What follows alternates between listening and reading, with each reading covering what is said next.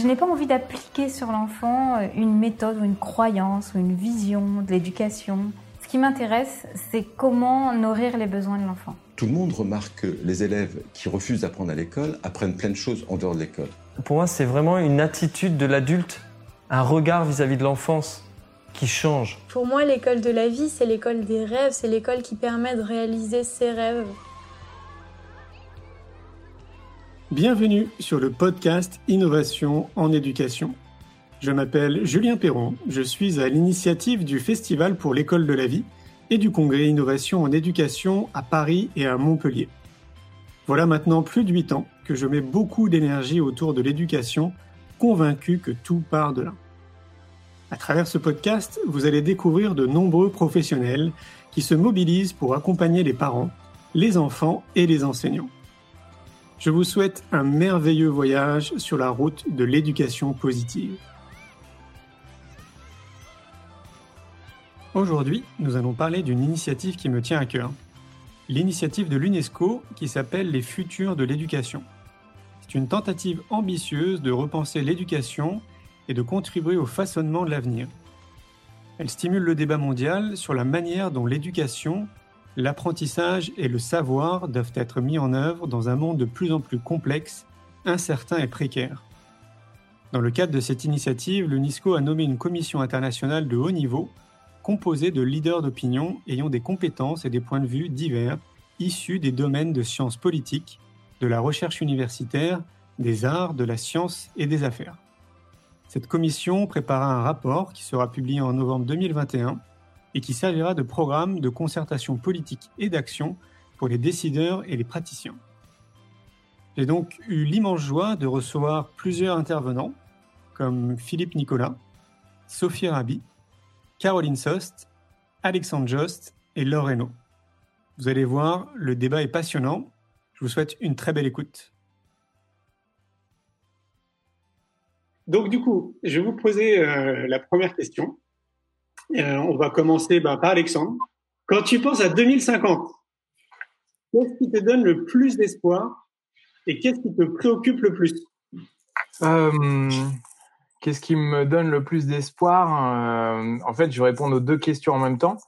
C'est que les bouleversements que l'on vit en ce moment, qu'ils soient sanitaires, écologiques, sociaux, religieux, euh, terroristes, en fait, ces bouleversements soient une invitation à, tout repenser, euh, que la transformation euh, des métiers, euh, la revalorisation de certains par rapport à d'autres, en lien avec la crise sanitaire, ben, nous oblige également à, repenser notre éducation.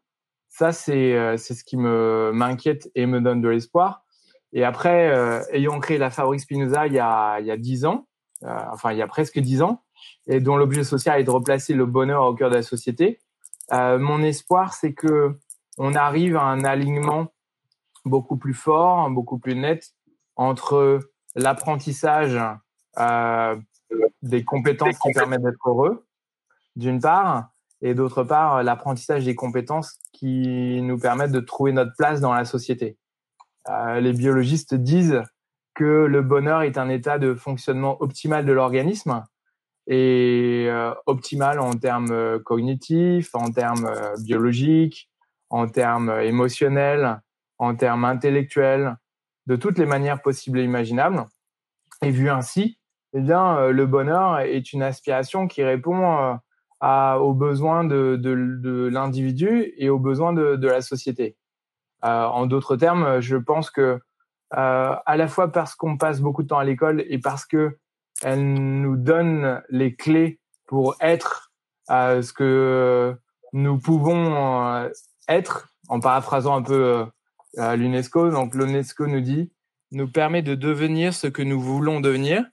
Eh bien, euh, que l'éducation nous donne les compétences euh, psycho-socio-émotionnelles, mais pas seulement, euh, qui nous permettent d'être heureux pendant que nous y sommes, pendant ces longues années où nous allons à l'école, puis à l'université, et, et, par la suite, eh bien, d'être heureux dans notre existence.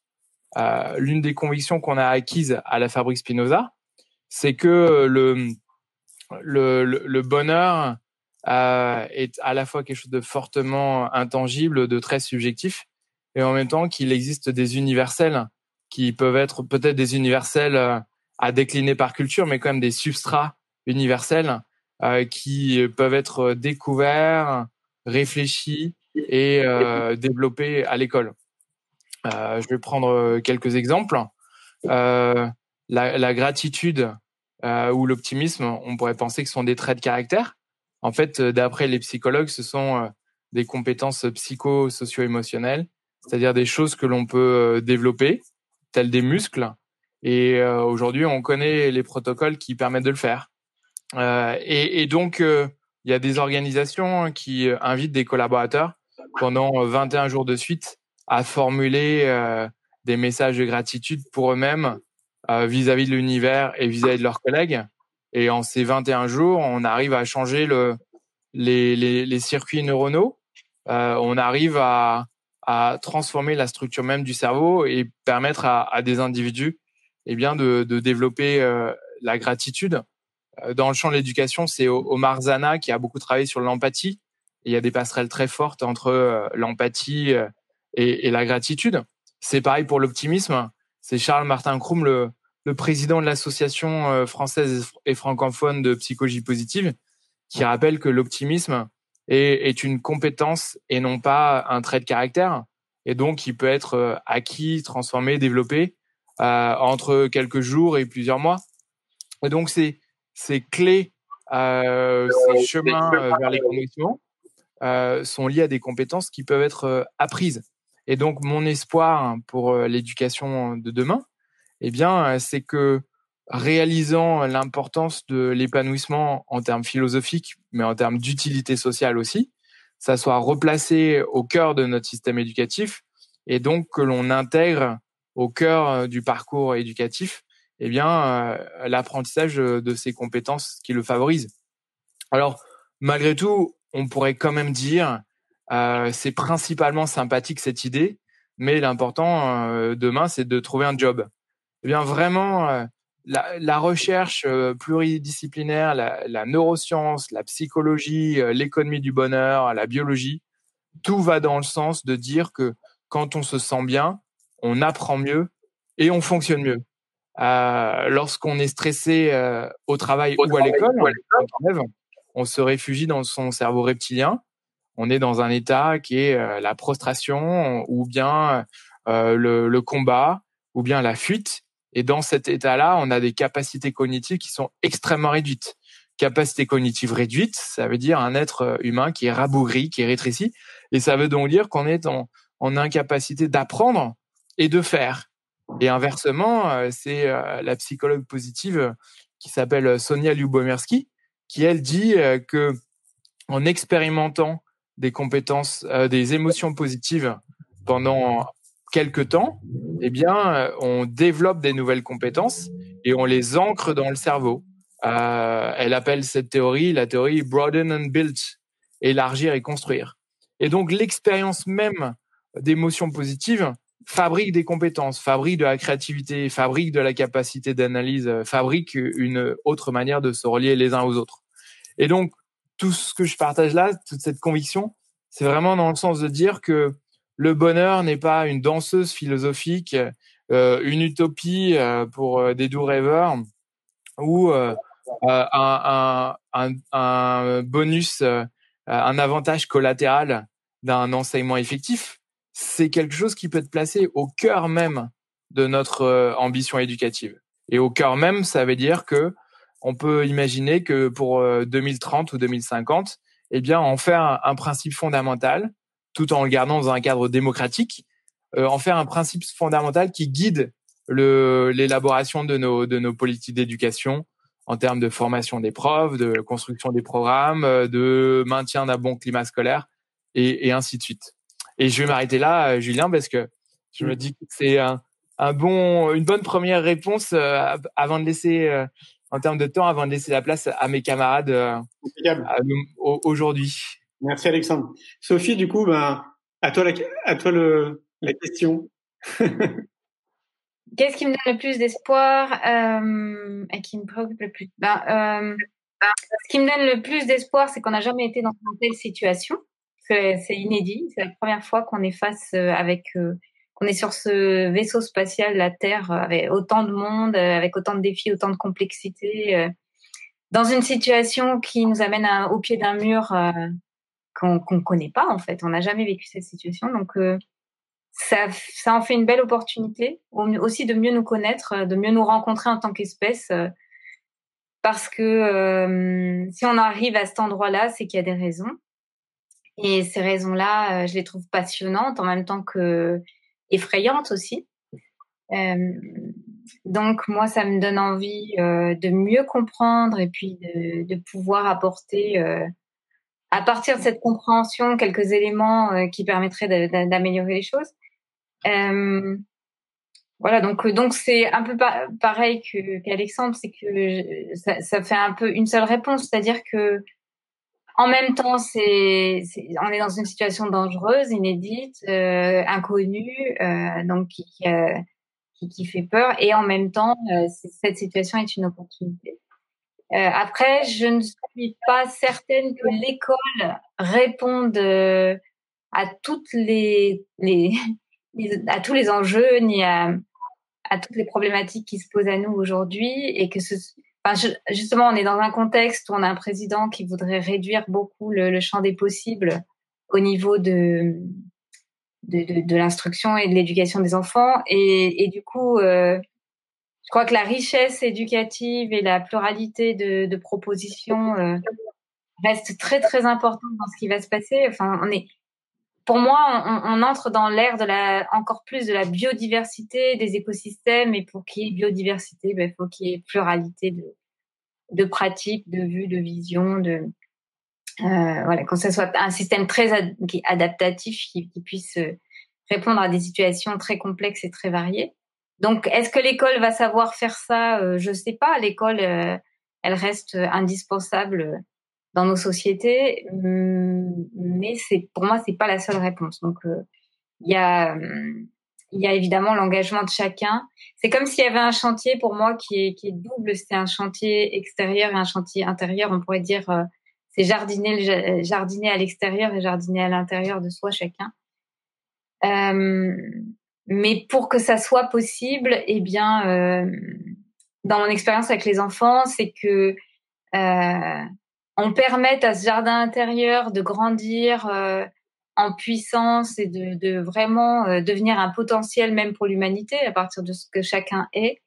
Euh, lorsque effectivement je rejoins, il y a la confiance, il y a l'empathie, il y a, il y a le respect de, de ce que nous sommes en tant qu'espèce euh, aimante, en tant qu'espèce qui, a, qui a besoin de, de donner du soin et surtout d'en recevoir quand on est un enfant. Euh, et en même temps, il y a un environnement à l'extérieur qui vient nourrir la personne, les personnes, et, et prendre, soin de, prendre soin de cet environnement, euh, aller dans des alternatives par rapport à cet environnement pour offrir de la richesse, des possibles, de l'innovation, euh, tout ce qu'on on va pouvoir euh, mettre en œuvre sans oublier la nature, parce qu'il s'agit pas non plus de remettre sur le métier, un, un, espèce de système euh, qui va être euh, pensé par notre mental et qui va s'imposer à la nature. Euh, il est plus que jamais temps de l'intégrer ou de nous intégrer plutôt à elle, plutôt que l'inverse. Et, euh, et donc, euh, pour que ces deux choses-là soient possibles ensemble, ben, il me semble que il y a à tenir compte de euh, profondément de, de, de, qui nous sommes avec les nouvelles connaissances qu'on a. On a plein de connaissances maintenant aussi en, en neurosciences. Euh, on a fait l'expérience d'à peu près euh, toutes les idéologies au, fil des siècles. Et, et euh, c'est comme si ce qui restait, c'était euh, euh, justement arrêter peut-être de, de vouloir changer à partir de, l'impact qu'on peut avoir sur l'extérieur. Donc, on essaye tout le temps de changer l'extérieur, d'adapter des nouvelles réformes, des nouvelles écoles, des nouveaux systèmes éducatifs, des nouvelles pédagogies, etc.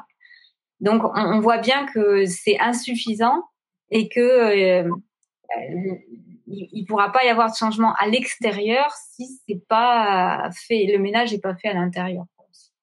Donc, euh, pour les adultes qui, sont là, pour nous, euh, qui, sommes, qui sommes déjà dans une phase de maturité, entre guillemets, et euh, bien sûr, permettre aux enfants de, de cultiver ce jardin intérieur, de rester connectés à eux-mêmes, à ce qu'ils sont vraiment, de, de pouvoir diminuer le poids de l'ego globalement sur la planète en, en, permettant aux, enfants de cette liberté de, de rester soi, quoi, de, de voilà, d'avoir suffisamment de confiance, suffisamment de, liberté, suffisamment de euh, un environnement inspirant, riche, euh, qui peut, qui, qui où, on arrête avec cette logique de, de domination-soumission, où l'enfant doit juste s'adapter, mais euh, qu'il puisse rester lui-même. C'est ça qui me semble central aujourd'hui.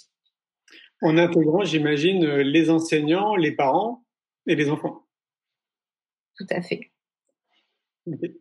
Merci Sophie. Philippe, qu'est-ce que tu penses de, cette question Je te la remets.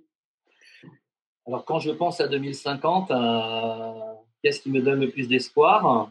Ce qui me préoccupe le plus En matière d'espoir euh, et d'espérance, hein, j'ose le dire, euh, moi je, je, porte en moi cette intime conviction que le réel que l'on habite, il est profondément amical. Euh, les astrophysiciens, la physique quantique nous le dit. Hein. On est dans un réel qui est maillé, qui est subtil. On nous parle de niveau de réalité. Euh, je pense que euh, quand on a fait des expériences de se sentir relié, de se sentir connecté, de se sentir faire partie d'un grand tout, eh bien cette expérience-là, moi que je nomme comme expérience primordiale, eh bien nous montre que finalement il y a une espérance qui est réelle c'est plus que l'espoir, l'espérance. C'est qu'on est, euh, je crois, euh, dès l'instant où on est sur ce, comme disait Sophie, ce, vaisseau, ce vaisseau spatial extraordinaire, eh bien, euh, une aventure est possible, une aventure autour de l'amitié, autour de la fraternité. Je crois que c'est possible. c'est un coup, hein, ça demande. Alexandre l'a dit, Sophie aussi, hein, d'être que nos enfants soient en relation avec des adultes qui soient des référents, qui précisément aient pu expérimenter leur amabilité, euh, qu'ils aient pu expérimenter. Hein, je, je, je, reprends un peu, c'est pas simple hein, de s'exprimer après déjà deux personnes, deux camarades, comme dit Alexandre, euh, d'avoir expérimenté cette amabilité, hein, cette amabilité inconditionnelle. Je suis aimé sans rien faire ni paraître. Et je crois que ça, c'est pour moi finalement une espérance très vive.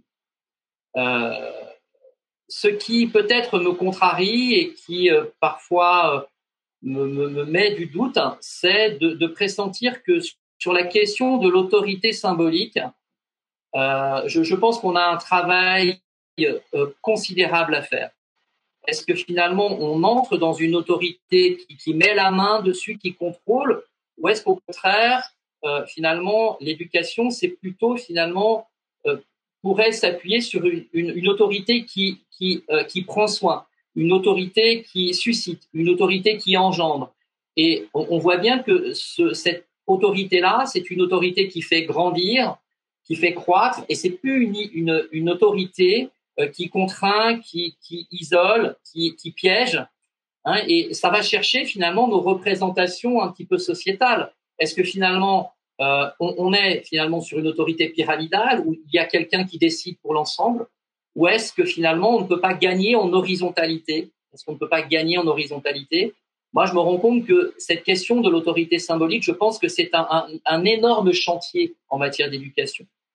Euh, ce qui me touche et ce que je remarque aussi en tant qu'enseignant, pédagogue et chercheur en matière d'espérance, c'est le potentiel, le génie de nos enfants. Hein, cette capacité à l'émerveillement, cette capacité à la danse, à la joie, que bien des adultes ont perdu ça, je suis toujours émerveillé. Là, je suis en Normandie euh, avec ma fille, une de ses copines. On a passé la journée sur la plage. J'ai pu voir effectivement ce, ce, mouvement allègre de tous les enfants par rapport à la mer, par rapport à un coquillage. Donc, pour moi, l'espérance, c'est déjà de prendre en considération ce potentiel de vitalité, ce potentiel euh, qui ne qui n'est tendu que vers le mouvement de la vie euh, de chaque enfant. Et, ça, je crois que vraiment, ça, c'est à prendre en compte. Et puis, celles et ceux qui sont soucieux de l'éducation, eh bien, qu'ils aient le souci de ne pas dénaturer précisément ce potentiel. Hein, ce potentiel, ce génie, euh, je, je, crois qu'on appartient au vivant et le vivant est génial dans le sens où euh, ce vivant finalement nous nous invite à vivre et ne pas à mourir. Et je pense que quand on a expérimenté ça en soi, bah, je pense que c'est pour moi c'est le plus important. Alors euh, moi j'aimerais apporter euh, euh, aussi pour moi et peut-être c'est pas l'objet là aujourd'hui d'en discuter, mais il me semble que euh, on peut, en matière d'innovation et en matière d'espérance, aborder la question de la spiritualité laïque. J'entends par spiritualité laïque cette capacité qu'on a finalement à s'émerveiller, à s'étonner, à ressentir une joie qui n'est pas dépendante d'un objet qu'on reçoit, mais qui est une joie gratuite, une joie euh, due à, je ne sais pas, un coucher de soleil ou ce, cette sensation finalement d'appartenir au pays de la vie et de sentir qu'on peut se mettre à courir, qu'on qu'on peut se mettre à danser. Hein, euh, spiritualité au sens de pressentir que euh, on ne connaît pas le monde, on ne se connaît pas vraiment foncièrement, et qu'il y a, et là je souscris à ce que partage Sophie, il y a toute une dimension finalement dans l'éducation à voyager sur le plan intérieur, à, à, finalement à apprivoiser son écologie intérieure avant de parler d'écologie extérieure. Ça, je crois que vraiment c'est un mouvement qui, pour moi, est garant d'une espérance forte. C'est-à-dire que euh, on a si peu exploré finalement l'intériorité. Et je crois que là, euh, euh, voilà, dans le contexte dans lequel on est, où on voit bien que nos systèmes n'atteignent pas la cible du bonheur hein, que, auquel on aspire tous, d'un bonheur simple, d'un bonheur sobre, eh bien, je crois que là, eh bien, on, a effectivement dans cet inconnu, dans, dans, dans, dans, ce qui, dans ce qui nous porte, hein, dans ce qui respire en nous, eh bien, on a, je pense, effectivement à, réfléchir. Hein, et, je vois que, étant euh, dans l'éducation nationale, cette porte ouverte à la pratique du yoga qui est effective depuis trois ou quatre ou cinq ans, comme la philosophie, sont, sont des petites portes ouvertes hein, où de nombreux enseignants s'en saisissent. Et il se passe quand même vraiment des choses. Hein, et puis, euh, et puis en matière de d'espérance, euh, hein, qui pour moi est vraiment supérieure à espoir, dès l'instant où on, permet à un enfant euh, d'apprendre à chercher, si j'apprends à chercher, j'apprends à trouver. Si j'apprends à me chercher, j'apprends à me trouver. Hein, évidemment, en matière d'éducation, se connaître soi ou avoir des éléments de connaissance de soi, eh bien, c'est peut-être le sésame pour entrer en relation avec les altérités, celui, celle qui est différent de moi, mais pas simplement celui, celle humain, celui, celle non humain. Alors, euh, non, pas pour terminer sur mon temps de parole sur, euh, sur quelque chose qui, euh, qui m'inquiète, c'est, il me semble que le monde, finalement, dans son ensemble, essaye de penser un avenir sans la nature. Et moi, ce, cette rupture avec le socle, finalement, de l'humus, avec ce socle de la terre, m'interpelle énormément, m'interpelle énormément, me questionne et, et parfois, oui, me m'angoisse Hein, de dire mais comment peut-on penser finalement un système euh, ou une proposition ou un espace, un cadre d'éducation sans euh, effectivement penser intégrer, euh, j'ai envie de dire le jardin, le jardin avec un J majuscule.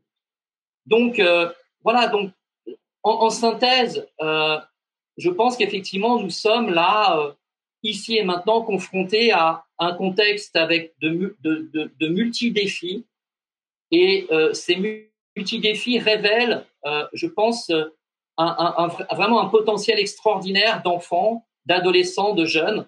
Je pense qu'il faut regarder cela plutôt que ce qui ne va pas. Mais on est vraiment, je crois qu'on est vraiment à un temps d'une bifurcation où euh, il, nous est proposé de, de, nous adapter, de nous transformer et, et très certainement nous humaniser hein, et, et, et d'être enfin finalement des êtres de relation en relation finalement avec, euh, avec euh, le réel de toutes les relations possibles. Merci Philippe.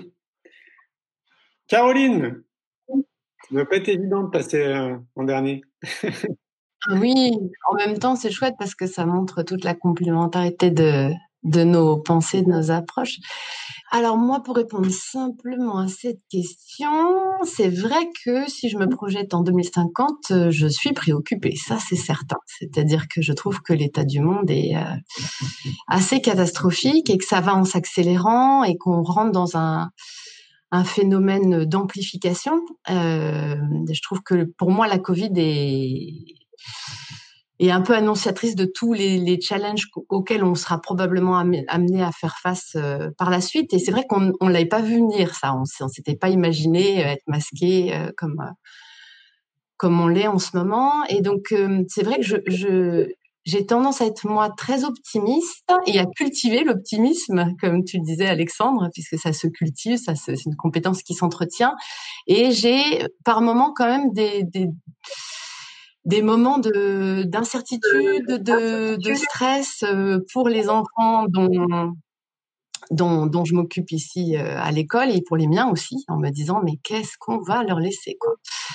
Et en même temps, je trouve que cette accélération de, de, de toutes ces, ces, catastrophes, ces événements extrêmes, c'est euh, ça crée aussi des sursauts en ce moment, je trouve. J'ai depuis 13 ans que que j'ai créé Living School, je, trouve que viennent à moi de plus en plus de, de gens qui euh, sont en quête de sens euh, et qui font une réorientation beaucoup plus rapide que ce que j'ai connu les, années euh précédentes. Euh, pendant des années, j'ai pu voir des gens qui s'interrogeaient, qui, oui, avaient des postes très bien payés dans des grosses boîtes, mais qui n'étaient pas nécessairement prêts à, sauter le pas, à changer de vie et à se dire qu'est-ce que je peux faire pour contribuer à ce monde et faire en sorte qu'on marche un peu moins sur la tête et on soit un peu plus heureux sur Terre. Et je trouve que dernièrement, je, je croise de plus en plus de gens que je trouve courageux et qui font des vrais changements rapides. Et, et, l'école est, l'une des solutions, mais je trouve qu'on est dans un timing qui est tellement serré.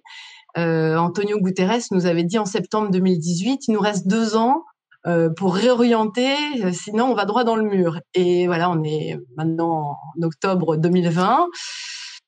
Et je me dis, oui, oui, oui, oui, est-ce qu'on a suffisamment réorienté? Pas vraiment. Et, donc pour moi, les écoles, le, le problème, c'est qu'on travaille sur un temps qui est long. Et donc, du coup, j'ai mis à Living School, on a mis dans la boucle les parents d'élèves parce que ça fait des années qu'on se dit, si on a besoin de changer ce monde, on a besoin de le changer rapidement et on a besoin de le changer là où les adultes ont des responsabilités. Or, on a la chance quand même en accueillant des enfants d'avoir des adultes dans l'école qui ont des responsabilités et du coup, on les interpelle, nous les interpellons à fond sur mais à quoi contribuez-vous au jour le jour? Et je pense que cette question du sens, elle est, elle est essentielle. Elle est essentielle à l'école, mais elle est essentielle partout dans toute la société. Et je suis assez heureuse de dire qu'à notre actif, on a beaucoup de reconversions euh, de parents euh, qui ont pu travailler, par exemple, dans les énergies fossiles euh, et qui là s'est réorienté pour faire de la chaussure éthique.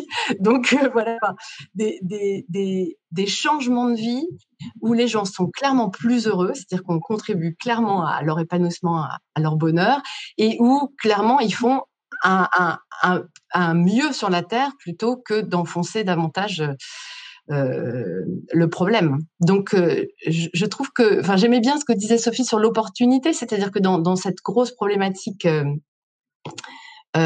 c'est aussi une opportunité puisque on était comme une grenouille à, cuire à petit feu et on se rendait pas compte qu'on était en train de, de périr doucement. Mais le fait que les choses nous secouent davantage, on commence à prendre la température de l'eau et à se dire tiens, j'ai peut-être envie de sortir de la marmite là. Et, et je pense que c'est ce genre de, de sursaut qui, qui peut permettre qu'on qu'on se bouge. Et, et je rejoins complètement Philippe sur cette notion du potentiel. Moi, ce qui me donne de l'espoir, c'est euh, ce potentiel. C'est-à-dire que euh, on, on, a tous, on dispose tous, adultes comme enfants, d'un potentiel de création, d'imagination, de, de réorientation, de prise de conscience, d'évolution qui est infini, mais complètement infini. Et c'est juste que nous n'en sommes pas conscients. Et, et, et, je me dis, si nous mmh. pouvons faire ce travail de rendre au fur et à mesure les gens conscients qu'ils ont ce potentiel pour se réorienter, pour euh, réorienter leur activité, pour euh, moins s'énerver et plus s'affirmer, par exemple, moins réagir et plus s'affirmer. Si au fur et à mesure chacun fait des petits repositionnements comme ça, c'est toute la société qui change. Et, et, et, ce potentiel, il est, il est immense et je trouve qu'on a tous une responsabilité énorme quand on en devient conscient de permettre à chacun d'en devenir conscient, de passer le message. Et, euh, et, je vois vraiment ce que ça fait, puisque là, nous, pour la première année à, Living School, on accueille des, euh, des collégiens et en grande majorité des collégiens qui n'avaient jamais fait le parcours chez nous jusqu'à maintenant.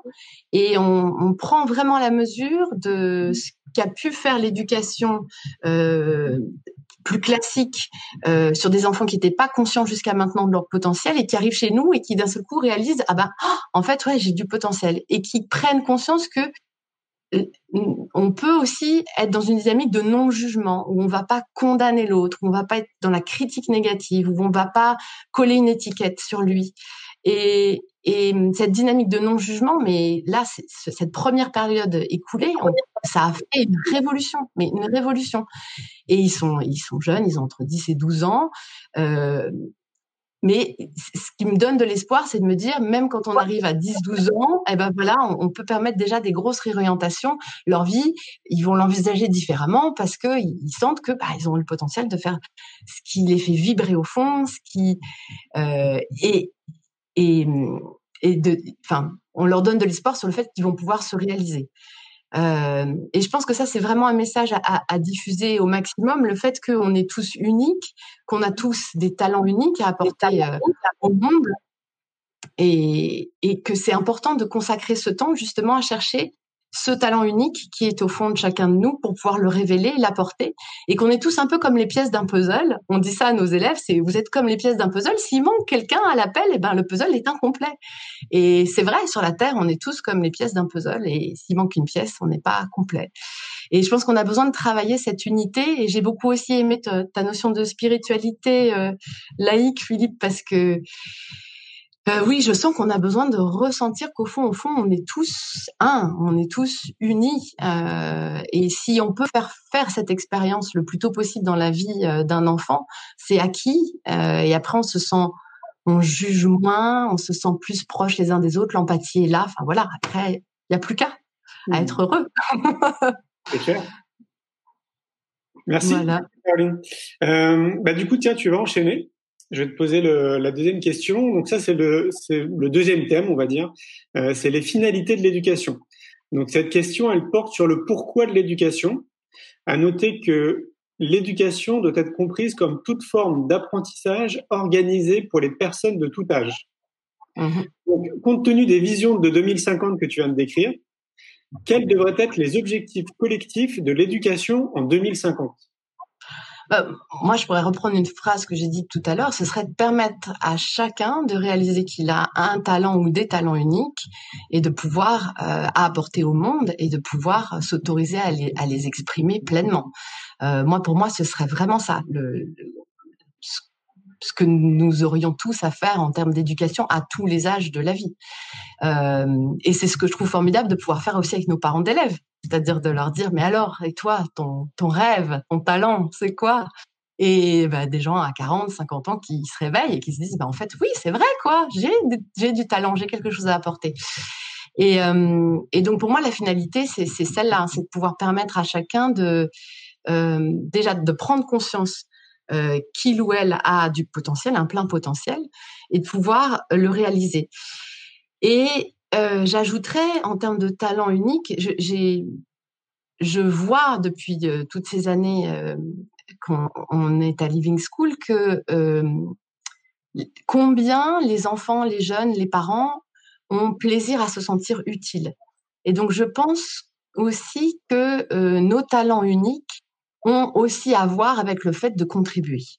Euh, de contribuer à la société, au monde, de contribuer au fait qu'on se sente tous un peu plus heureux sur cette terre et pas un, peu plus malheureux chaque jour, parce que clairement la société actuellement elle crée de la souffrance en masse. Euh, et donc je, je trouve que on devrait aussi consacrer du temps au sens, euh, à, la, à, la, finalité de tout ça. Parce qu'aujourd'hui, quand même, le message qu'on envoie, c'est euh, on est quand même dans un système qui est ultra sélectif, euh, dont l'objectif est de sélectionner une élite qui va fonctionner plutôt dans l'abstraction. Et quand on discute un peu avec ces gens qui sont de l'élite entre guillemets, leur objectif c'est quand même de faire carrière, d'avoir de l'argent. Euh, et c'est pas du tout de contribuer. Et je trouve qu'on nous aurions tous besoin de, de, de, de, rappeler que le plaisir et la joie à être sur Terre, c'est quand même de, de pouvoir euh, oui, contribuer apporter un plus dans la vie des autres, euh, tout en étant bien soi. Je suis pas du tout dans le sacrifice. Alors là, moi, je trouve que ça me parle pas du tout le sacrifice. Je trouve que c'est s'épanouir soi pour épanouir les autres. C'est en débordement parce qu'on est bien soi, parce qu'on est bien rempli. Alors ça déborde euh, vers les autres euh, naturellement, mais pas pas en sacrifice, pas euh, oulala, il faut faire le bien autour de soi euh, en se serrant la ceinture. Ça, pour moi, ça marche pas. Euh, donc voilà, c'est ces grandes idées-là. C'est peut-être un peu brouillon, un peu foufou. non, ça va, c'est clair. Merci Caroline. Et toi, Alexandre, ce serait quoi donc, pour toi les, les objectifs collectifs de l'éducation en 2050 ça me, pardon, ça m'alimente beaucoup, beaucoup. Hein, ce que j'entends, hein. ça fait écho, ça fait envie. Je suis vraiment ravi de, de, de, de, revoir certains et de rencontrer d'autres. Euh, moi, en fait, cet été, on a, on a fabriqué un, programme politique à la Fabrique Spinoza.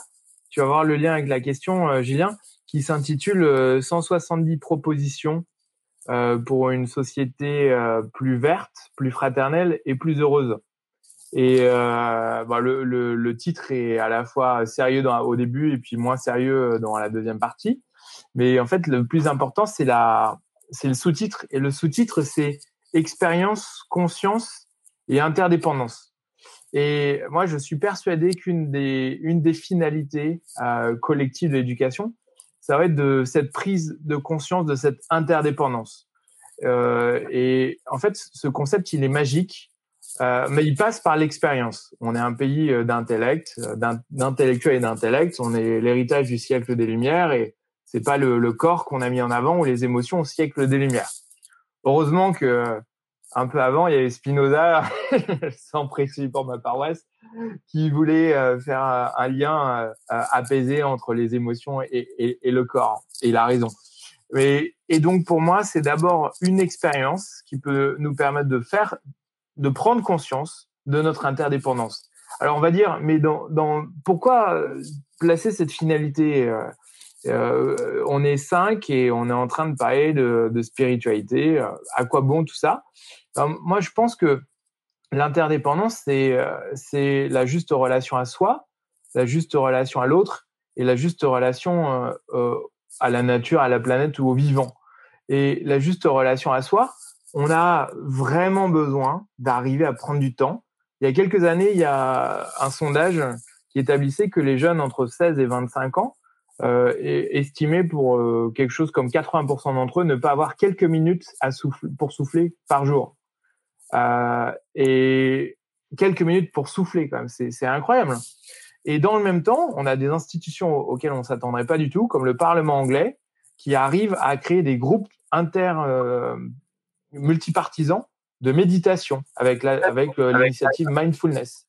Et donc on voit que dans des endroits inattendus, en fait, on s'autorise à penser le fait de se centrer, se connaître, s'apaiser, rester serein. Donc juste relation à soi et la pratique de la méditation est probablement l'une de celles qui est à la fois la plus ésotérique et la plus en train de trouver son chemin dans le monde de l'éducation parce qu'on en voit les bénéfices et on voit qu'elle n'est pas idéologique, mais qu'elle peut être, elle peut s'appuyer sur la médecine, voilà, qui a des vrais bienfaits. Donc, interdépendance, c'est juste relation à soi, euh, juste relation aux autres. Moi, j'aime beaucoup cette association qui s'appelle l'école de la philanthropie, qui invite des élèves à fabriquer des gâteaux et ensuite à les apporter à des enfants qui sont à l'hôpital, juste pour ben, que ces enfants aillent mieux, et ensuite pour voir ce que ça fait d'être philanthrope, d'être généreux. Et ça, à nouveau, c'est pareil. On fait l'expérience. On n'est pas dogmatique. On fait l'expérience de l'altruisme, de la générosité. Et cette expérience-là, elle, peut trouver son, ancrage pour aussi faire le pendant avec des mesures politiques. Elle peut trouver son pendant dans euh, le l'extension de l'enseignement coopératif. L'enseignement coopératif, c'est à la fois une plus grande efficacité sous certaines circonstances de l'apprentissage, mais c'est aussi l'apprentissage euh, le méta-apprentissage de euh, la fraternité.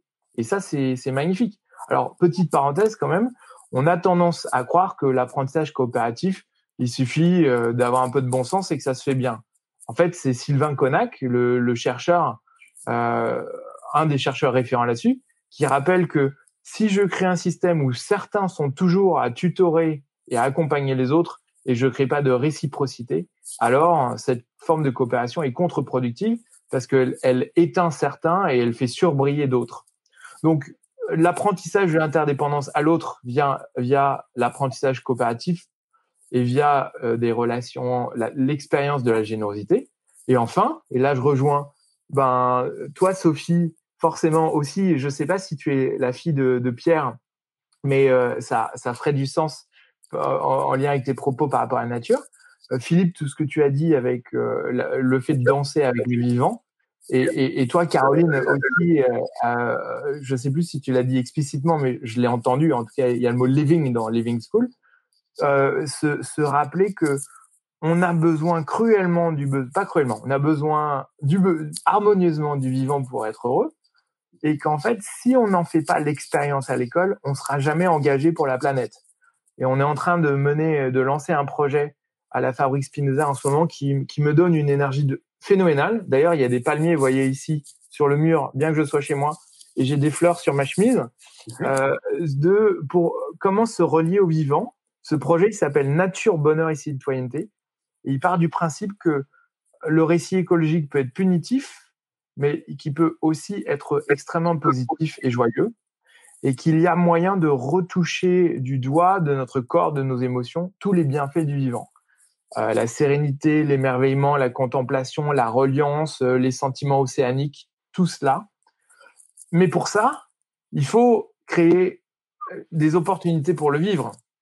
Et on voit émerger un grand nombre de projets éducatifs qui ou bien emmènent les élèves ou, ou, les, ou les enfants ou les étudiants vers la nature, ou qui parfois font venir la nature dans l'école et cette expérience-là, elle est fondamentale parce qu'elle nous crée interdépendants avec l'ensemble du vivant.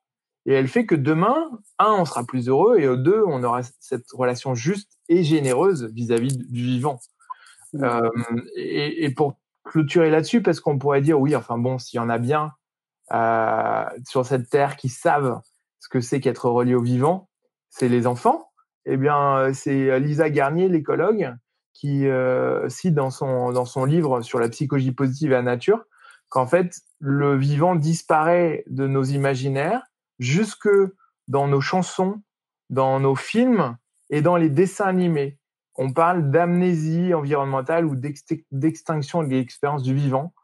Et tout ça pour dire que l'air de rien, nos enfants, j'en ai un tout petit, moi il a deux ans et demi, il est dans la pièce à côté, eh bien sont en train de perdre le contact avec ça. Donc voilà, pour résumer, euh, euh, pour moi, une finalité qui serait belle, puissante et euh, vertueuse, ça serait de redécouvrir notre interdépendance à tout ça, à nous-mêmes, à l'autre et au vivant. Hmm. Bah, tu, tu, jettes un magnifique pont à Philippe. Hein. Philippe, euh, pour moi, il y a, il y a quelque chose à dire là-dessus. Donc à toi, Philippe. oui, alors oui, je, je, je partage la jubilation euh, qu'Alexandre partage Caroline, Sophie, Julien. Euh, moi, en matière d'éducation, j'aimerais aussi parler d'anthropologie, hein, d'anthropologie humaine, la, la, place du rêve chez le sujet, chez la personne, euh, découvrir que nous sommes des êtres de désir, nous sommes des êtres euh, d'aspiration, on aspire à quelque chose.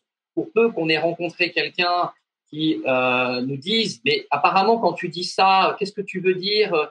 Et, je t'ai vu là, ton regard brillait quand tu, quand tu, as vu euh, cet instrument de musique ou cette canne à pêche ou ce camion. Et qu'est-ce qui se passe pour toi? Ah ben ça me parle, mais, c'est précisément ça.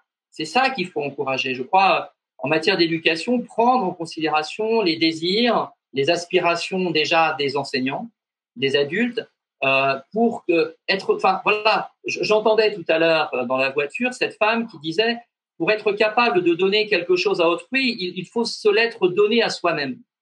Je pense qu'un enseignant, euh, moi j'aime beaucoup Alexandre hein, quand tu quand tu avec, avec cette joie, cet enthousiasme, quand tu dis l'importance de, de, faire expérience de. Et donc l'expérience du désir, hein, ce, ce qui m'attire, pourquoi je m'en rends pas digne? Et est-ce que j'ai fait l'expérience d'aller vers ce qui m'attire? Euh, Mon Dieu, que quand on travaille comme ça, il se passe des choses incroyables. Hein, se rendre digne de ce qui m'attire, mais c'est donc être très connecté à mon intériorité, à, finalement à, mes désirs qui sont bien supérieurs à mes pulsions, à mes aspirations. Hein, et quand on travaille finalement les récits vie, on entend quoi? C'est justement entre 9 et 14 ans que c'est là qu'il y a eu l'appel à la vocation. C'est là où il y a eu euh, finalement, quand on creuse un peu, j'ai un ami paléontologue, il m'a dit, mais moi, moi, au moment où mon grand-père me faisait deviner les noms des dinosaures, je savais qu'un jour je serais je savais qu'un jour je serais. Et c'est donner les moyens de. Donc pour moi, euh, anthropologie, éducation, là, vraiment l'importance du désir, de l'aspiration. Et puis évidemment, hein, c'est sous-jacent à nos prises de parole. Et découvrir que dans le désir, le désir nous invite à de la relation, à une relation élargie à la vie. C'est ce que Alexandre, tu nommes l'interdépendance, un concept bouddhiste hein, qu'on connaît bien. Hein, découvrir que lorsque je me déplace, lorsque je, je pars de moi-même à partir de ce qui est enfoui et que je vais finalement de façon euh, aventureuse vers le monde, eh bien effectivement, ce désir me met en relation avec des personnes qui ont eu ou qui ont le même désir que moi ou qui ont une aspiration commune. Donc découvrir que l'éducation, eh bien finalement, elle doit susciter, elle doit engendrer l'être de relation que l'on est. On est des êtres de relation avec soi-même, tu l'as très bien dit, hein, euh, les autres et le monde dans son ensemble. Ça, pour moi, c'est vraiment quelque chose de très important. Et puis, je souscris, euh, Caroline, à, ton partage sur cette joie de co-construire le monde.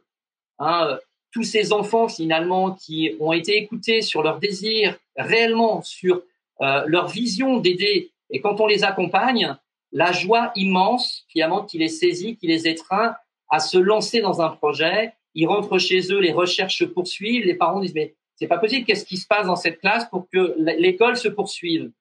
Et ça, moi, j'aime beaucoup ça, de sentir que finalement le désir, le rêve, finalement, c'est vraiment quelque chose qui nous conduit très loin. Juste une petite anecdote. Il y a deux ans, une élève non francophone dans la classe nous dit sur euh, et si on allait voir des loups. Je vous le fais très très court, mais c'est très puissant ce qui s'est passé. Et à sa question, il y a eu consensus de toute la classe. Alors moi qui me dis être un enseignant qui est dans l'autorisation, hein, permettre à, chacun d'être auteur de soi, bah, je me dis, bah voilà, te voilà bien, bien avancé, il va falloir que tu permettes à des enfants de Gennevilliers d'aller croiser la route des loups.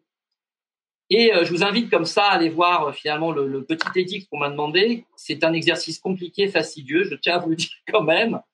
Mais cet enfant, euh, Taya, par rapport à ce jaillissement souterrain, non seulement on est parti en montagne, non seulement on a eu des aides, non seulement on a pu voir des loups, et on a eu une, une vidéo exceptionnelle qui a redéfini ce que les biologistes en France pensaient sur les loups.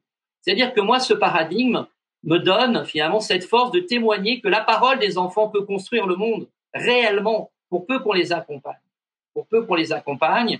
Et puis, comment, finalement, si je vous parle de la relation, comment ne pas parler de ce que, du concept de François Tadei quand il parle de territoire ressource, territoire apprenant. Je trouve que là, c'est une trouvaille magnifique.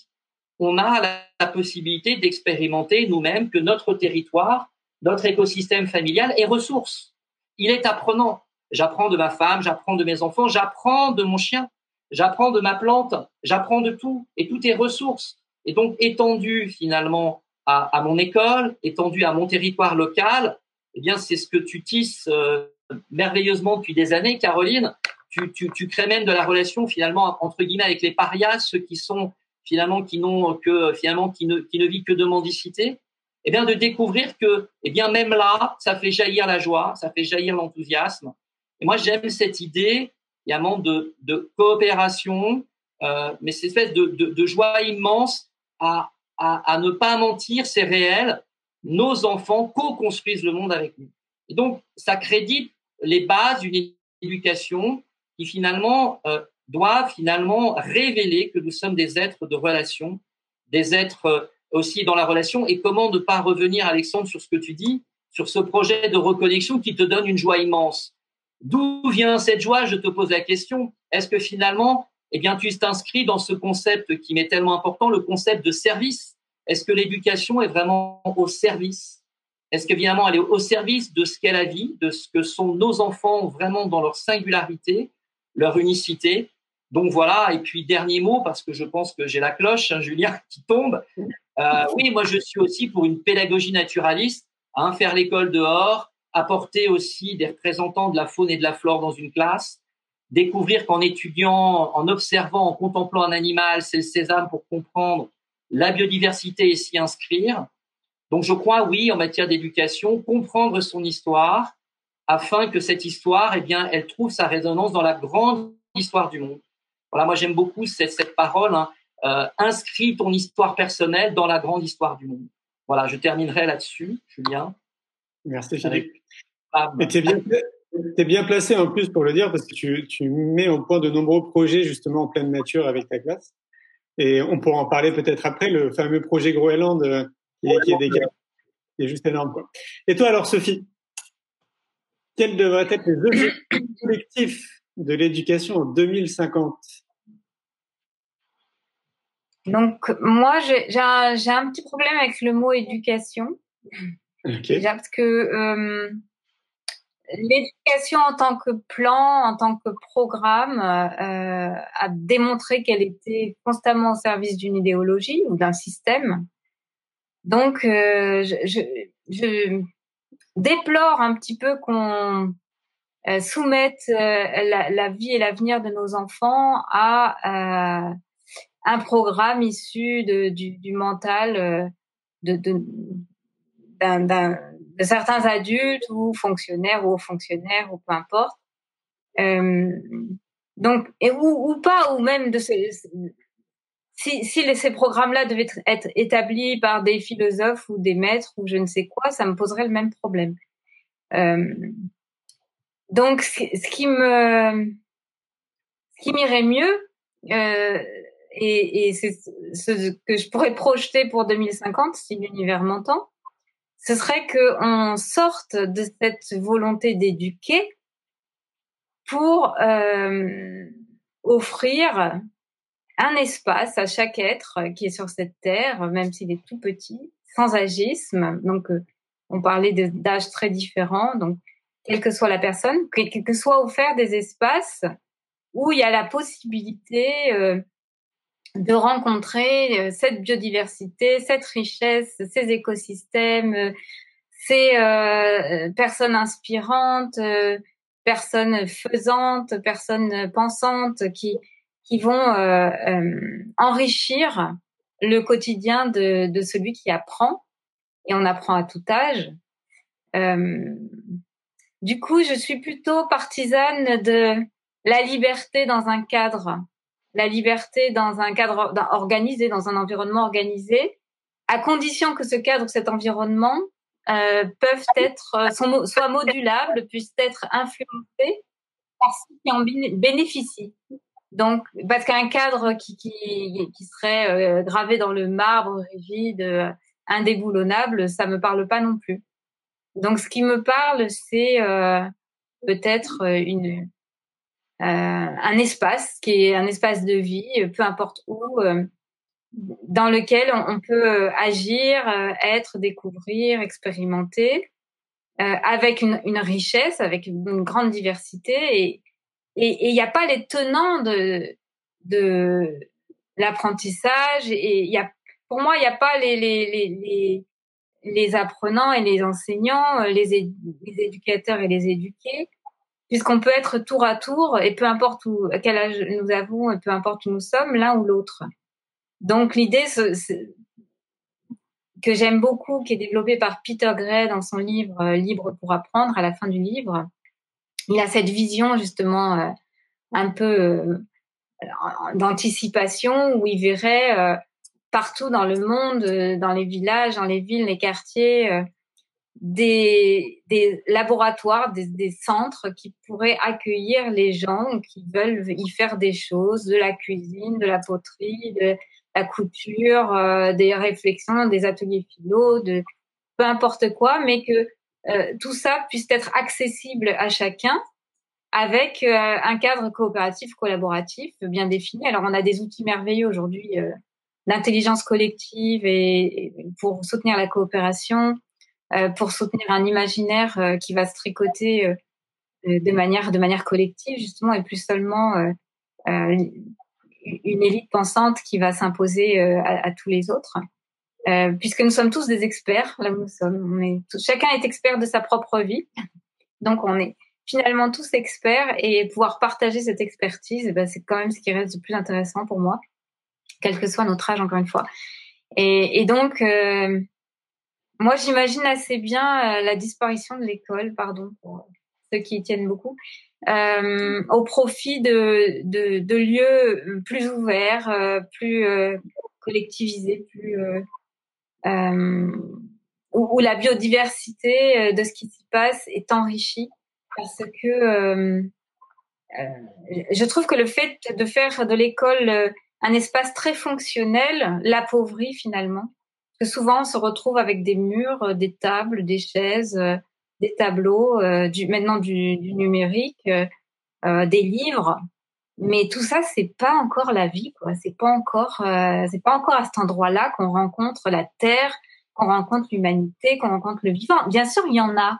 Et bien sûr, on peut avoir un aquarium dans la classe, un vivarium, on peut même aller faire une promenade au bord d'une mare ou d'une plage ou je ne sais quoi. C'est sûr qu'on peut le faire, mais j'ai l'impression qu'aujourd'hui, on le fait un peu par défaut parce que parce qu'on est dans cette organisation où, euh, où tout est cloisonné et où les enfants là, passent leur journée dans un établissement qui est fait pour eux. Mais les vieux, ils passent leur journée dans un autre établissement qui est fait pour eux. Puis les travailleurs, ils vont au bureau, ils vont dans les tours, ils vont dans les, endroits qui sont faits pour eux. Et, finalement, tout ça ne se rencontre pas beaucoup. Et euh, j'aime bien euh, voir l'émergence aujourd'hui de tiers-lieux, d'espaces de coworking, de, des sortes d'écosystèmes qui, qui germent un peu partout. Il y a en même temps du jardin, un restaurant, une brasserie, euh, une salle de spectacle, euh, des ateliers. Enfin, je trouve ces lieux euh, vraiment très inspirants et, et, avec les animaux, avec les végétaux, avec euh, tout ce qui tout ce qui nous émerveille potentiellement, même si tout le monde va pas s'émerveiller de la même chose. Euh, voilà, donc je, je suis partie un peu loin dans la rêverie, mais Bien. Pour moi, c'est euh, sortir justement du connu, sortir de nos limites pour aller rencontrer euh, un mode de vie que peut-être on n'a pas encore tout à fait expérimenté, mais qui nous permettrait d'être, d'élargir nos vies considérablement et encore plus qu'on pourrait le faire avec de, juste des pédagogies alternatives dans des écoles euh, conventionnelles. Ouais, surtout qu'on a largement les outils autour de nous quoi, pour mener des expériences. C'est ça. On est tellement riche en fait. Il y a tellement de, de moyens de créativité. Puis on a, on a cet avantage en Occident d'avoir le ventre bien plein, euh, d'avoir un toit au-dessus de notre tête. Après, on ne sait plus à un moment donné si, si c'est un avantage ou pas, puisque on, a quand même un degré de souffrance et de, morosité qui est, considérable. Et, qui parfois euh, est comparé au continent africain ou à d'autres d'autres peuplades qui on se dit mais comment ça se fait qu'ils ont tout le temps le sourire et qu'ils ont envie de danser et de faire de la musique? Alors que nous on, des fois on a perdu le lien avec euh, des choses aussi simples mais euh, voilà c'est la complexité euh, en tout cas partout partout dans le monde je crois qu'il y a la possibilité de, de, de s'enrichir de ce qu'il y a autour et de, et de et de faire fructifier de faire d'amplifier euh, tout, tout c'est possible euh, avec euh, une intention, bien sûr, de, de, respect, de, de, de, de, de, liberté pour chacun, de ne pas imposer euh, sa vision, etc. Et c'est sans doute ça le plus compliqué. Ouais, c'est le principe un peu permacole, en fait, c'est de la permaculture.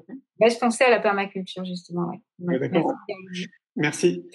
Euh, Sophie, du coup, bah, tu vas enchaîner sur la dernière question. Alors, la dernière question, le thème, c'est implication pour l'apprentissage. Euh, donc, la troisième et dernière question porte plus particulièrement sur l'apprentissage et ce qui devrait changer à l'avenir.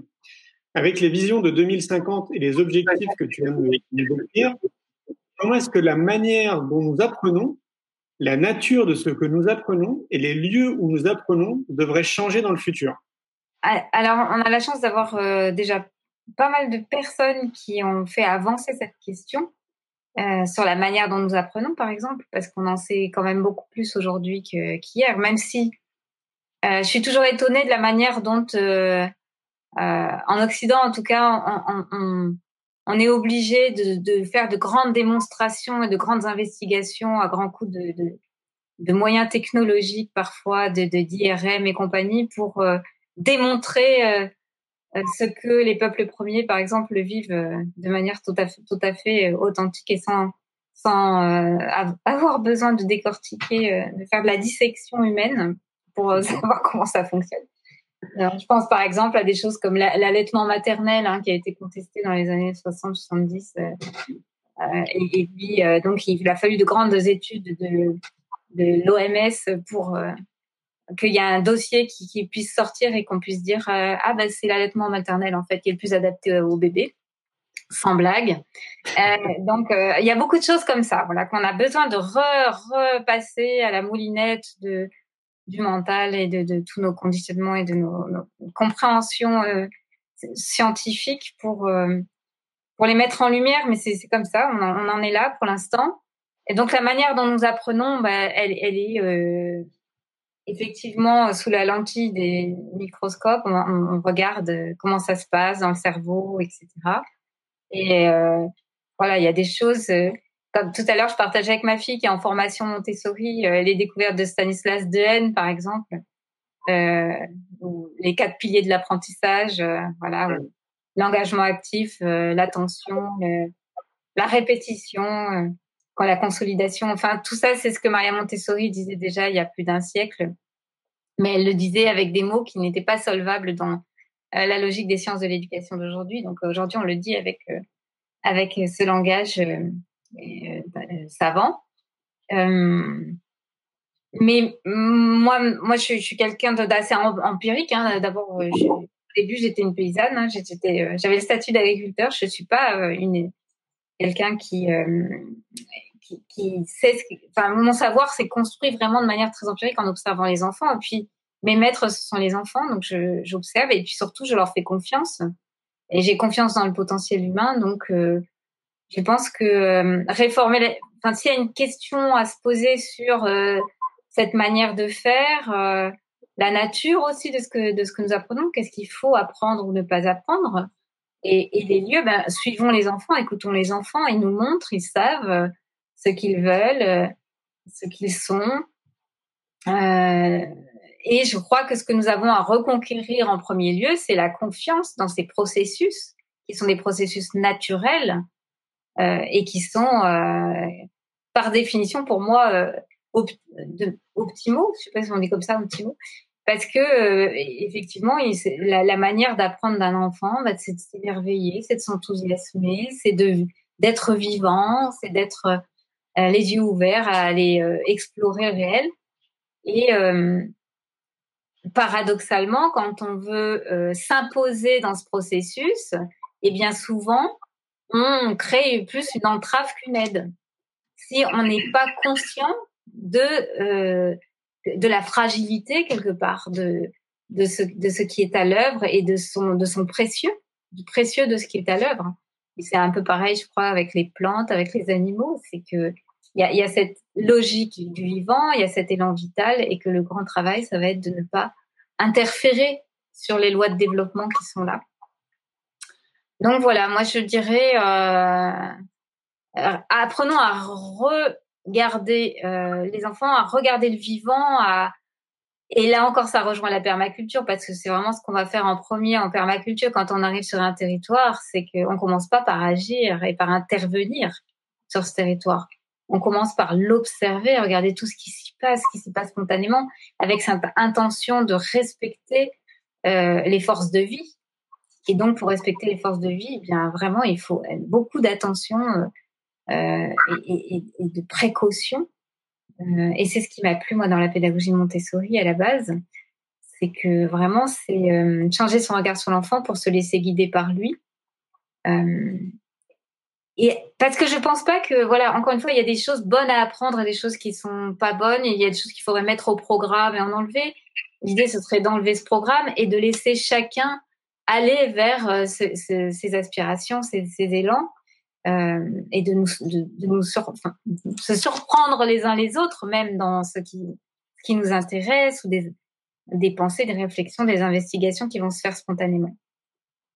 Après, concernant les lieux, eh bien, pour moi, le, lieu, ça reste vraiment quelque chose de central dans, euh, dans le développement cognitif, quel que soit notre âge. C'est vraiment cette, cette diversité, ces lieux où la nature est présente parce que c'est vraiment notre milieu euh, d'origine et que on, lui appartient, on en fait partie et on peut pas s'en extraire comme ça euh, sans conséquence euh, et sur notre état d'être et aussi sur notre compréhension globale du vivant parce que si on s'extrait de la nature on, perd quelque part le lien avec ce qui nous permet de la comprendre donc je pense que voilà des lieux vivants c'est absolument central Merci.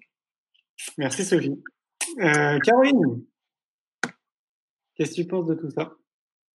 Alors, il y aurait tant à dire parce que je me dis aussi si on part du paradigme actuel, il, y a, du boulot quand même.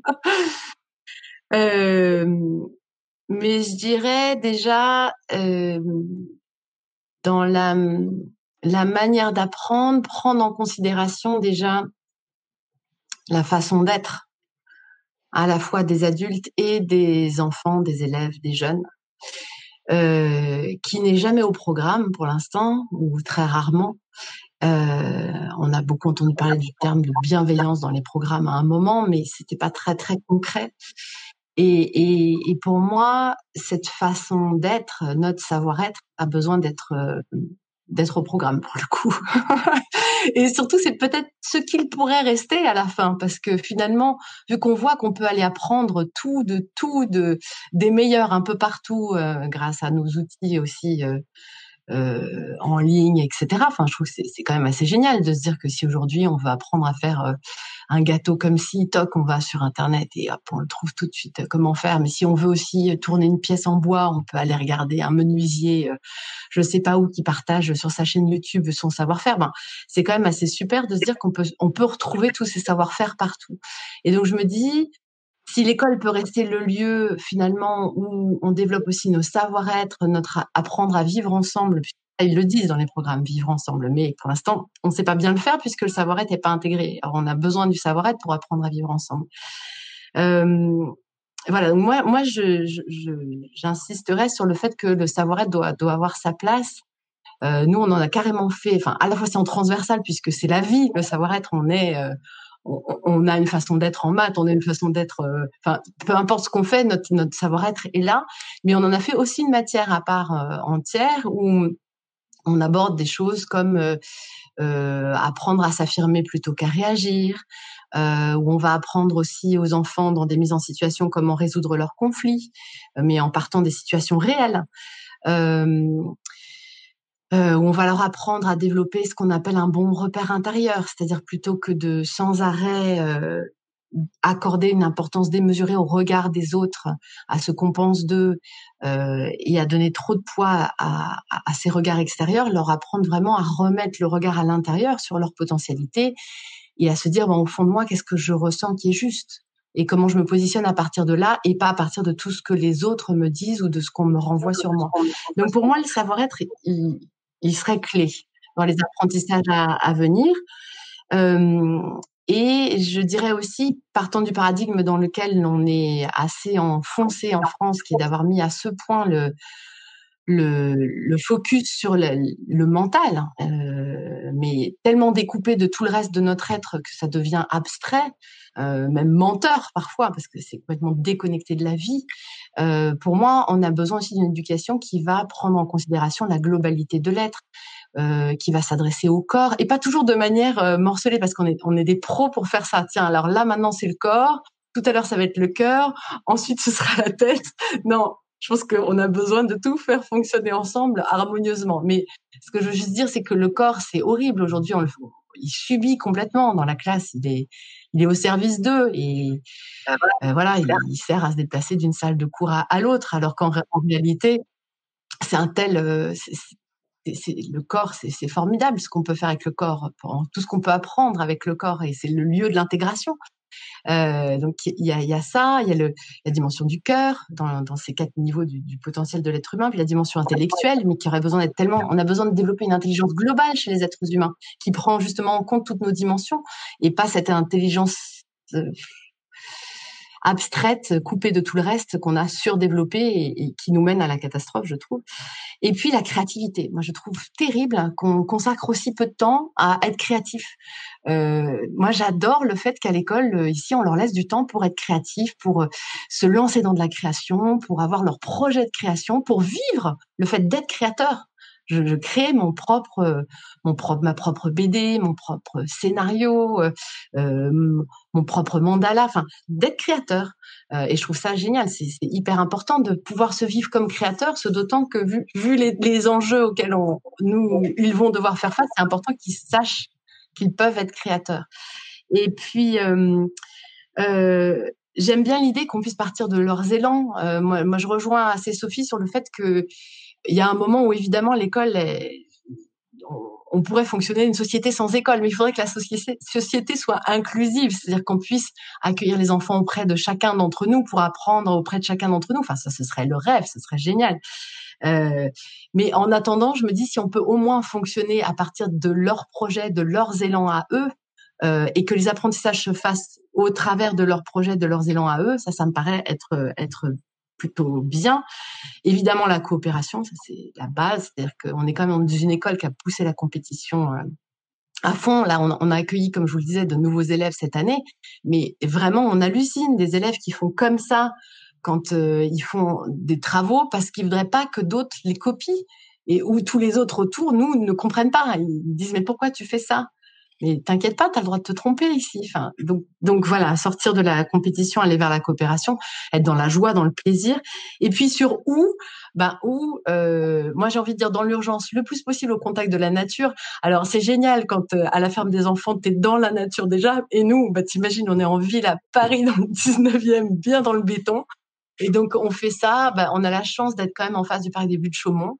Et donc euh, une demi-journée dans toutes les classes, une demi-journée par semaine, on est au parc des Buttes de Chaumont et on fait nos apprentissages avec la nature, un peu dressée on va dire, mais du parc des Buttes Chaumont. Et je trouve ça tellement important d'avoir ce lien-là, de pouvoir voir les saisons, de pouvoir euh, Enfin, je trouve qu'on a tellement besoin de recréer ce lien euh, à la terre. Et là, on va démarrer justement. Donc derrière, on a 90 mètres carrés d'espace, un terrain qu'on va essayer de lancer en permaculture. Donc là, on voudra bien de tes conseils, Sophie.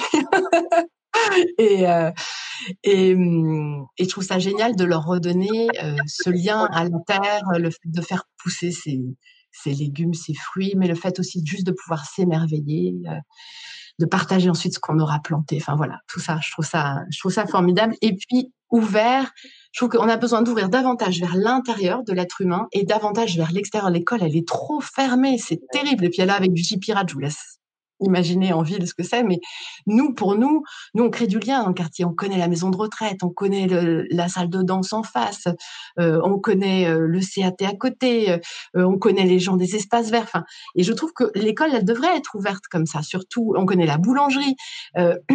voilà, on devrait, même les gens du Franprix nous saluent, ils nous connaissent. voilà, et je trouve qu'on devrait être ce lieu d'ouverture euh, qui crée du lien euh, euh, avec le voisinage et qui permet justement cette transition dont on a besoin.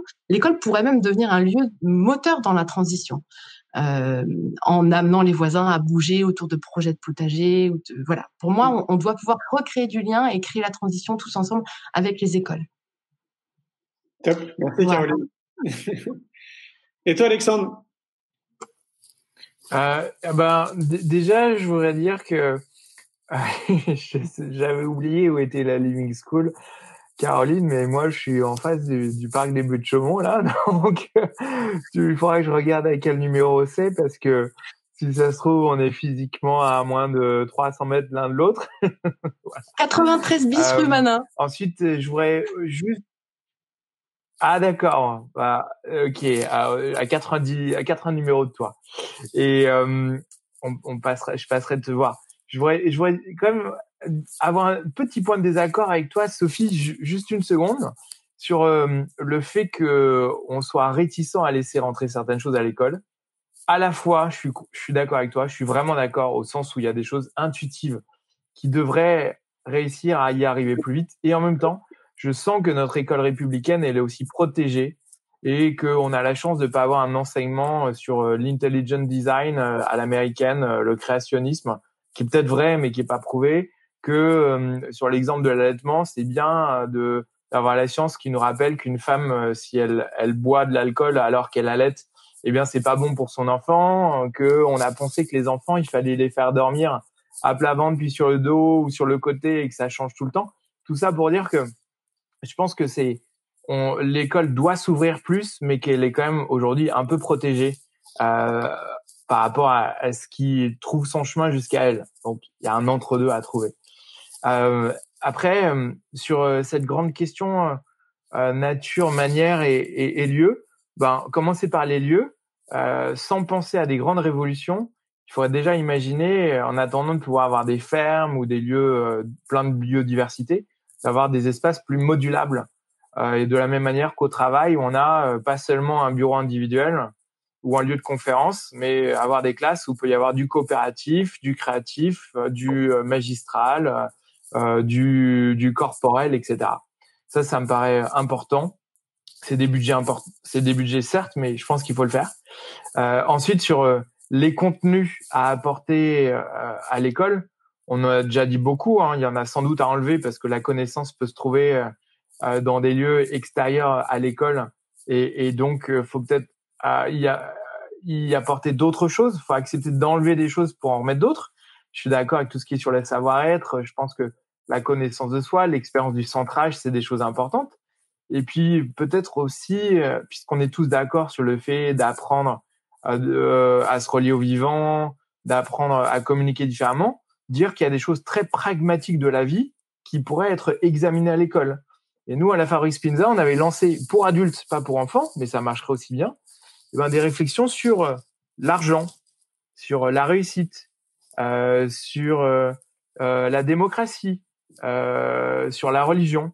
Et en fait, on l'avait aussi fait avec des élèves d'ailleurs, on avait interrogé 1200 élèves d'une cité scolaire, non 500 élèves d'une cité scolaire à Sceaux euh, sur l'argent de poche. Et ils étaient la moitié d'entre eux à répondre qu'ils voudraient gagner euh, beaucoup plus d'argent de poche.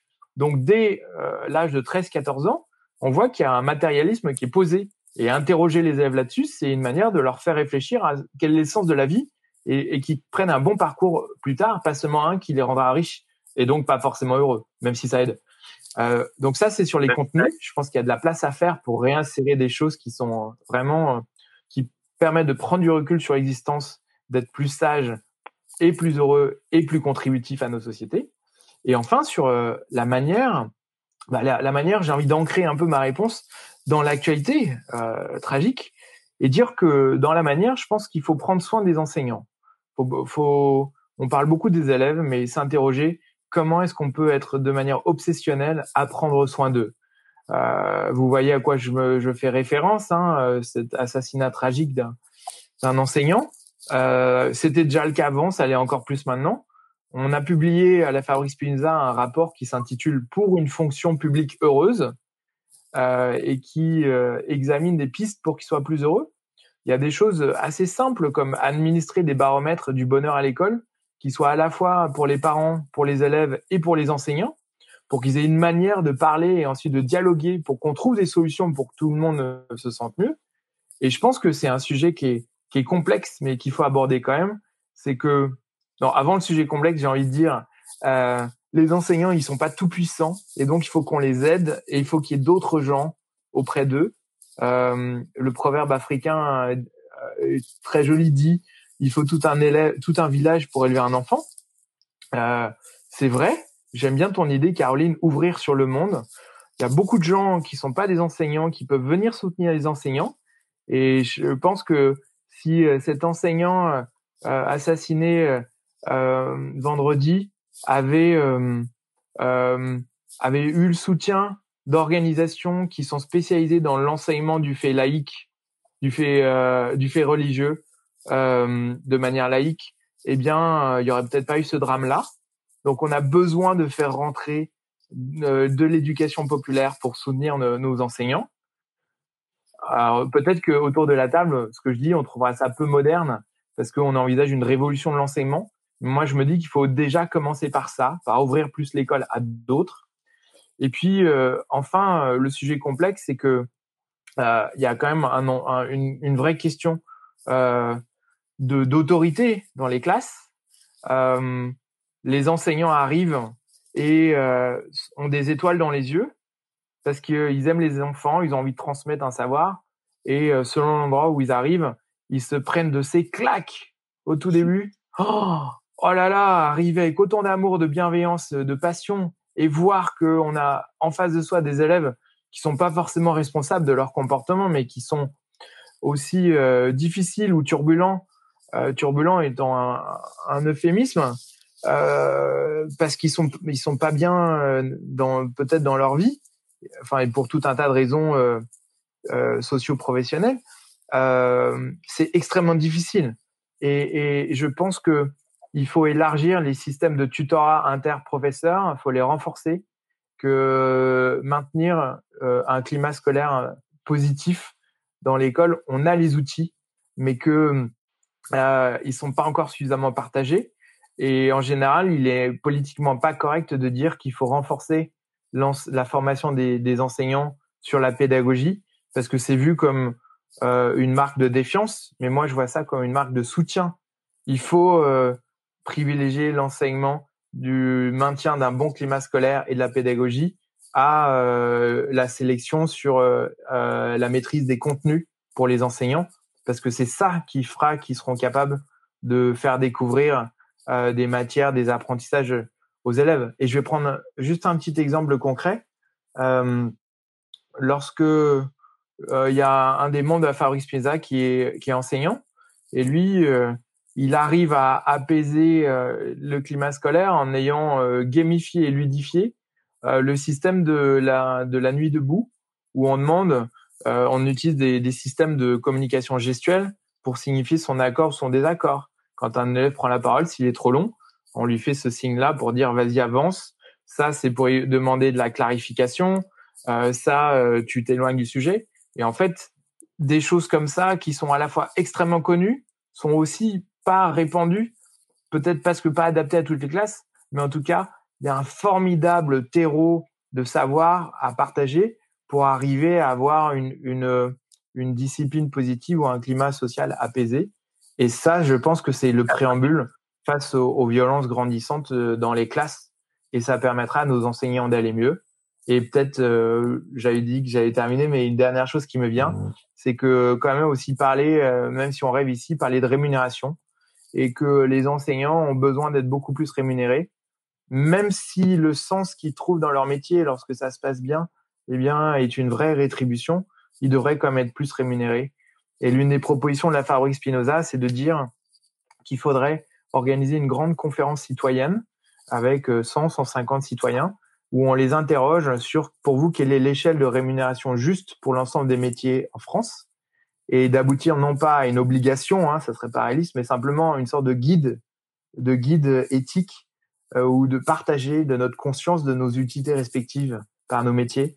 Et je pense que ça serait un premier pas pour faire prendre conscience à, nos enseignants à quel point on les aime, on a besoin d'eux, et à nos gouvernants, et eh bien de trouver des solutions pour augmenter leur rémunération, même si on a des enjeux budgétaires qui sont forts.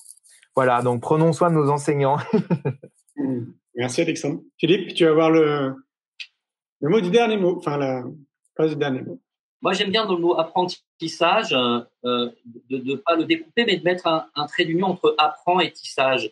J'aime bien l'idée d'un tissage, d'un maillage, et que finalement, ces contenus, hein, ou les contenus du socle commun, c'est une banque de connaissances, c'est colossal.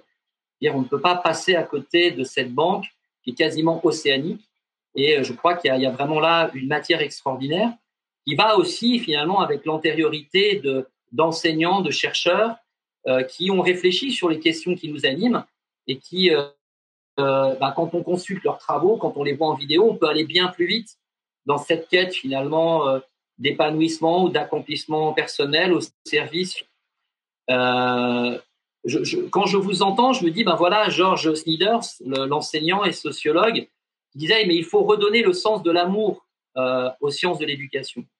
Et évidemment, c'est n'est pas le sens des, des, bisous, des baisers, mais le sens finalement de voilà la primauté de l'être, hein, ce que nous partageait tout à l'heure euh, Caroline, vraiment d'un paraître, d'une forme d'élitisme ou de comparaison à vraiment est-ce que on va enfin entrer dans euh, quelque chose qui concerne finalement l'être, l'être, l'être de relation, l'être d'émerveillement, l'être de potentiel, l'être qui, euh, alors on a fait un pas en avant il y a 20 ans où finalement l'élève n'est plus, où, l'enfant n'est plus tellement celui euh, qui consigne et qui bachote, c'est celui qui est acteur. Et je crois qu'on peut demander aussi dans le futur de, l'éducation à ce que l'enfant soit davantage auteur. Auteur, c'est que sa part singulière, sa part euh, euh, unique s'exprime. Et euh, je pense qu'on a tous plein d'anecdotes de nos enfants ou d'enfants qu'on a eu en classe qui ont su nous, nous émerveiller sur une part singulière qui était là. Et cette part singulière, eh bien, l'enseignant peut l'avoir si lui-même a expérimenté le chemin de devenir auteur aussi de sa vie. Donc, tout ça est plein d'espérance, mais va chercher aussi une qualité dans la formation des enseignants, hein, qui va avec, euh, je suis d'accord, Alexandre, avec la rémunération. Euh, la question du lieu. Bah, la question du lieu, c'est effectivement que, moi j'aime beaucoup cette expression, que la classe soit une fenêtre ouverte sur le monde. C'est-à-dire que euh, ce cadre-là, parfois aussi exigu en apparence, eh bien, ce soit un lieu d'élaboration, un atelier, un peu comme disait René Char, l'atelier du poète c'est là où va se construire finalement un savoir mobile, un savoir pulsatile, c'est-à-dire pressentir l'énergie du monde, l'énergie qui soutient le monde et être capable finalement ces sensations, ces ressentis, et puis euh, euh, finalement les organiser de façon transversale et pluridisciplinaire. Je pense que en, matière de futur, je pense qu'il faut vraiment expérimenter pour l'enseignant un travail transversal et pluridisciplinaire. Un petit exemple. Euh, cette année, euh, j'ai, dans la dynamique du désir, j'ai proposé à, mes élèves de travailler sur les mots enthousiasme, désir et choix consenti. Euh, et ils ont choisi. Ils comprenaient pas trop au départ. Et je leur ai dit voilà, je vous propose cinq ouvrages en littérature jeunesse. Vous allez en choisir un en connaissance de cause. Ils en ont choisi un, Jules Verne, 20 milieux sous les mers. Et depuis, je n'ai pas de manuel. Enfin, ça fait 4-5 ans que j'enseigne je, sans aucun manuel. Et finalement, ce qu'ils ont choisi, euh, de façon pas, bah, on va dire majoritaire, mais finalement, il y a du lien en art, discussion de problèmes, en sciences, il y a de la recherche, et il se passe des choses, moi, qui me surprennent. C'est-à-dire que je, suis aussi l'enseignant témoin de synchronicité en périphérie du projet, et moi, ça m'émerveille ces synchronicités. Eh bien, euh, passe à son à son enfant un très vieux bouquin euh, de Jules Verne. C'est la bibliothécaire d'à côté qui entend parler du projet, qui apporte son grain de sel espèce de, collaboration. Chacun apporte finalement un petit peu sa part. Alors, euh, je, vous ai parlé effectivement de, cette importance que l'enfant devienne auteur très rapidement, le, plus rapidement possible. Donc, ça demande effectivement que l'enseignant, on est bien d'accord, soit auteur. Je me répète, mais pour moi, c'est tellement important ce sujet-là. Euh, et que, encore une fois, l'enseignant ait pu expérimenter euh, sa présence au monde.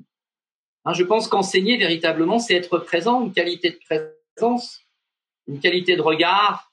Hein, euh, vous connaissez euh, Daniel Pennac, l'œil du loup, hein, cet enfant Afrique qui finalement se met à niveau du loup blessé, et le loup blessé parce qu'il voit qu'il y a, y, a, un rapport finalement. Alors euh, le loup accepte d'offrir sa vie blessée et ils deviennent deux amis extraordinaires.